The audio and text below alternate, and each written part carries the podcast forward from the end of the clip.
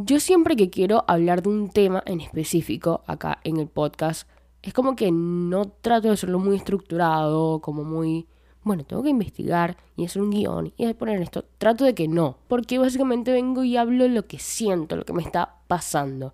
Y hay algo que me está interpelando muchísimo, que es el último álbum de Miranda, Hotel Miranda. Yo me he visto aproximadamente 270 entrevistas de Miranda en el último tiempo. O sea, desde que empezaron con, este concepto del Hotel Miranda. Muchísimas me he visto.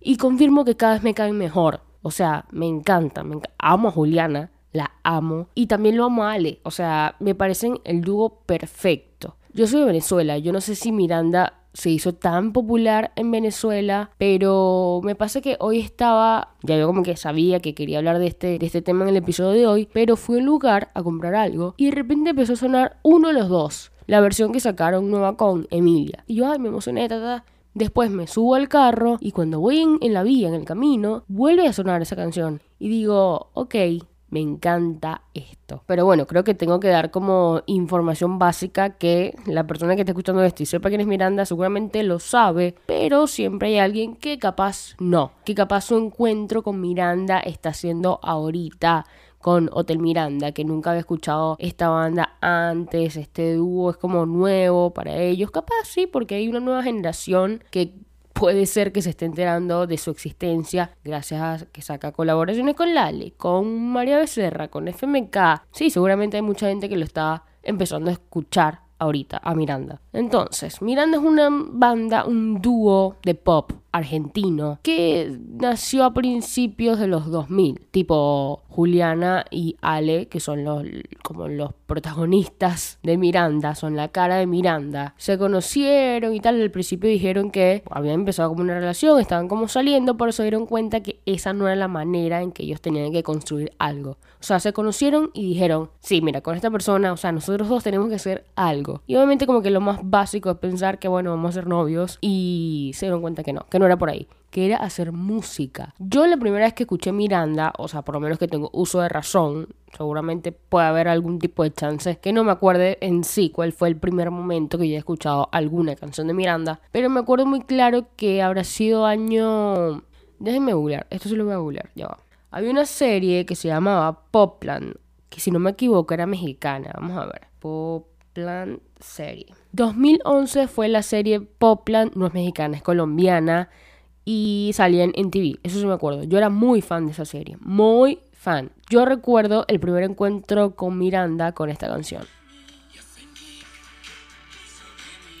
Clic, clic, y nada se parece a lo que... Tenía siglos que no lo escuchaba. Vida es un sueño sin fin. Es obvio que te... Y ni siquiera es Miranda, solamente Ale Sergi. Y dije, ah, pa, esto me gusta. Entonces ahí fue cuando me metí un poquito más y busqué sobre Ale, Miranda. Y ahí empecé a escuchar sus canciones. Creo que ese fue mi primer contacto con Miranda. En pandemia yo siempre digo que me sirvió mucho como para conocer mucha música, recordar música. Entonces como que yo hice como un paseo por todo lo que yo conocía de la música y volví a caer en Miranda. Y creo que ahí me gustó mucho más, investigué mucho más, obviamente estaba más grande, entonces como que escuchaba todo distinto, me gustaba mucho más. Me convertí demasiado fan de Miranda. Pero lo que quiero hablar hoy acá, me quiero enfocar más en permanecer, prevalecer, pasar de generación en generación siendo grandes artistas. Hace poco, perdón, voy a comparar como para dar como un contraste de lo que quiero comunicar. Hace poco hay un músico muy conocido, o no, la verdad no sé muy bien, que se llama Maxi Truso, que también es argentino. Y en una entrevista él dijo como que no le gustaba esta nueva generación de artistas, que no eran como buenos, que no sean buenos giros musicales, que iba a hacer como colaboraciones con algunos para sacar un álbum. Y de repente como no le gustaba nada, lo sacó a todos, porque todos eran horribles, eran una mierda.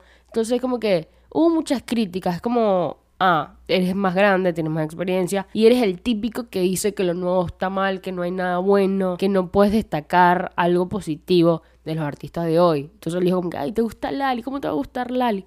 ¿Sabes? Como que crítica muy fuerte a los artistas jóvenes. Y eso sería como la contracara de para mí envejecer como artista mal.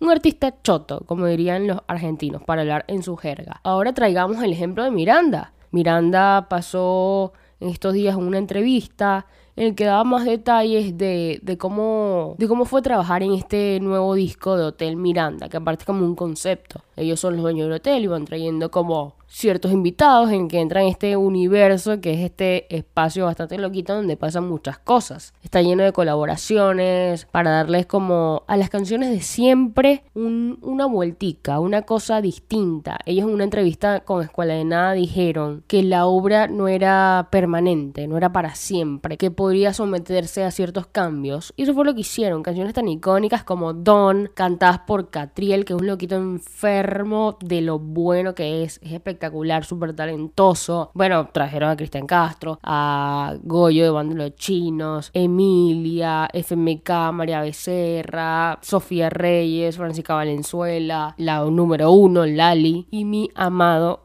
Chano. Aparte de otras dos canciones que nos han estrenado, que son con Andrés Calamaro y la otra es Emanuel Jorvillor y Juan Ingaramo. Increíble, la verdad, toda esta alineación que se mandaron para este álbum. Pero lo que quería traer es que la comparación o sí, es que lastimosamente es una comparación, pero hay que dar como, como, como ese contraste para decir qué gran artista que, que es permeable. Para mí ser permeable es una de las mejores cualidades que pueda tener una persona y un artista. En este caso, en una entrevista ellos decían que llamaron a los jóvenes cantantes y le ofrecieron como que mira, tenemos esto, si tú quieres hacer algún cambio, como que ellos sentían como que este álbum lo hicieron los invitados, los nuevos productores de todas las canciones, porque como que eligieron nuevos productores para cada una de las canciones, todas las colaboraciones, los invitados que ya nombré. Entonces ellos dijeron, mira, tienen esta canción, hagan lo que ustedes quieran, lo que ustedes se sientan más cómodos, con lo que ustedes quieran lo que ustedes le quieran agregar. Y que muchos dijeron, no, bueno, para mí está bien, no cambiaron.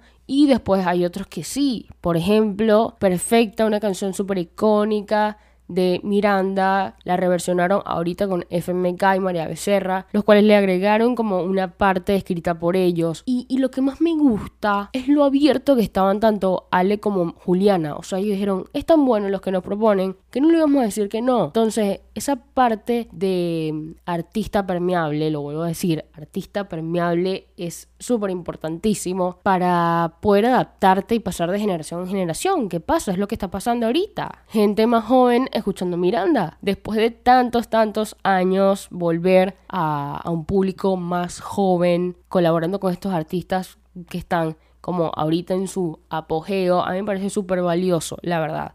Puede que sí, puede que sea una estrategia de marketing solamente para vender este álbum y que pase lo que está pasando, que, que se escuche más entre gente más joven. Pero me pareció tan genuino lo que ellos decían de, de que la obra no es permanente y de ser tan permeables. No sé cuántas veces he dicho la palabra permeable, pero sí, es como darle el lugar a nuevas voces. Me parece súper importante y es la diferencia con creerte un súper artista y capaz sí serlo, pero pensar que eres lo mejor del mundo y que nadie se ti, que solamente eres bueno y que todo lo demás no sirve. Me parece tan chimbo pensar así que cuando encontramos artistas como Miranda, que ya tienen años y años de trayectoria y que son una banda muy importante para el pop en español, no solamente para el pop en Argentina, para el pop en español, y que tengan esta mentalidad de dar sus obras para que otras personas también se sientan cómodos trabajando sobre ellas, produciéndolos, cantándolos, escribiéndolos. Wow, para mí es súper valioso. Creo que muchos artistas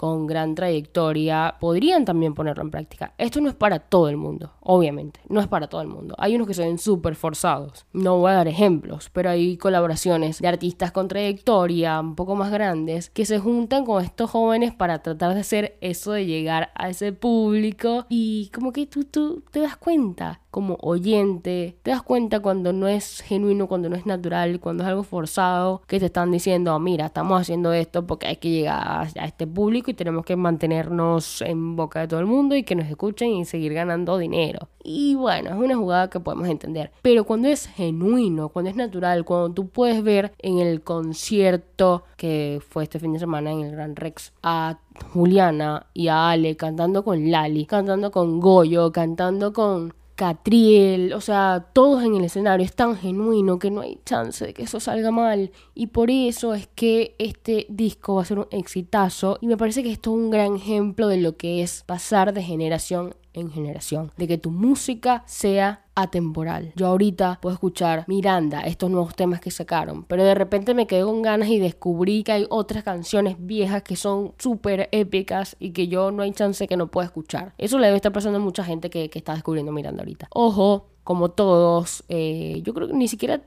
lo iba a decir, pero es parte también. Hay canciones como El Profe que son horribles y más que todo verla ahorita, porque en su momento y bueno, la gente deja pasar muchas cosas. O sea, también hay letras horribles de muchísimos otros artistas y no a todos se les va a cancelar. Es distinto contexto, es distinta situación. Estamos en otros tiempos, por suerte, en que ya no dejamos pasar ese tipo de cosas. Y, y a la vez es buenísimo que escuchemos esas canciones hoy y digamos, qué horrible esto. ¿Cómo pudieron haber escrito y sacado esta canción? Me parece espectacular. El profe tiene una letra espantosa. Tiene un, tiene un, tiene un ritmo demasiado bueno. La canción es buena, pero la letra es horrible. Entonces, creo que no hay artista con más de 10 años de carrera que no tenga algo más o menos así por lo menos la mayoría, para no decir todos. Pero bueno, es parte de entender los cambios y darnos cuenta que, los tiempos de ahora son bastante buenos en que podemos decir eso ya no va más, eso no se puede escribir más, no puedes volver a sacar una canción que diga ese tipo de cosas y es valioso, hay que, hay que hablarlo también. Tipo, Arjona, tú me pones Arjona y yo me pongo a cantar como una loca, me gusta mucho Arjona, pero Arjona tiene letras horribles. Sin ir más lejos, hay muchos reggaetoneros que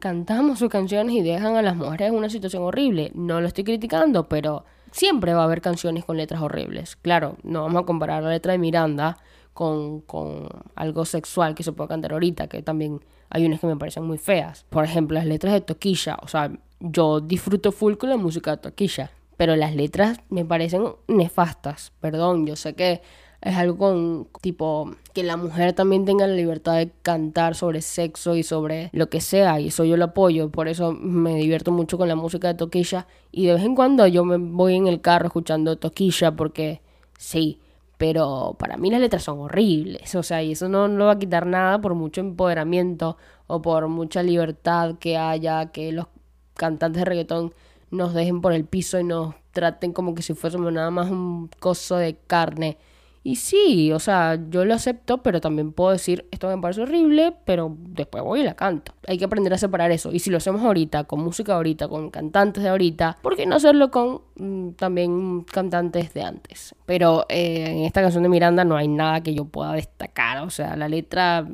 nefasta, nefasta, nefasta. No encuentro otra palabra. Pero nada, también es destacarlo. Las cosas cambiaron y Miranda ha pasado de generación en generación. Ha sabido cómo con esta estrategia que parece ser bastante genuina ha llegado a estas nuevas generaciones con grandes artistas y me gusta mucho, me gusta mucho. Es, creo que es lo que más estoy escuchando últimamente entre el nuevo álbum de Lali y Hotel Miranda. Creo que ahí está todo mi, mi mi Spotify solamente está escuchando esos dos álbumes. Eso es todo por el episodio de hoy. Por favor, vayan y escuchen Hotel Miranda. Hasta ahora la canción que más he escuchado es Yo te diré con Lali, me parece muy buena.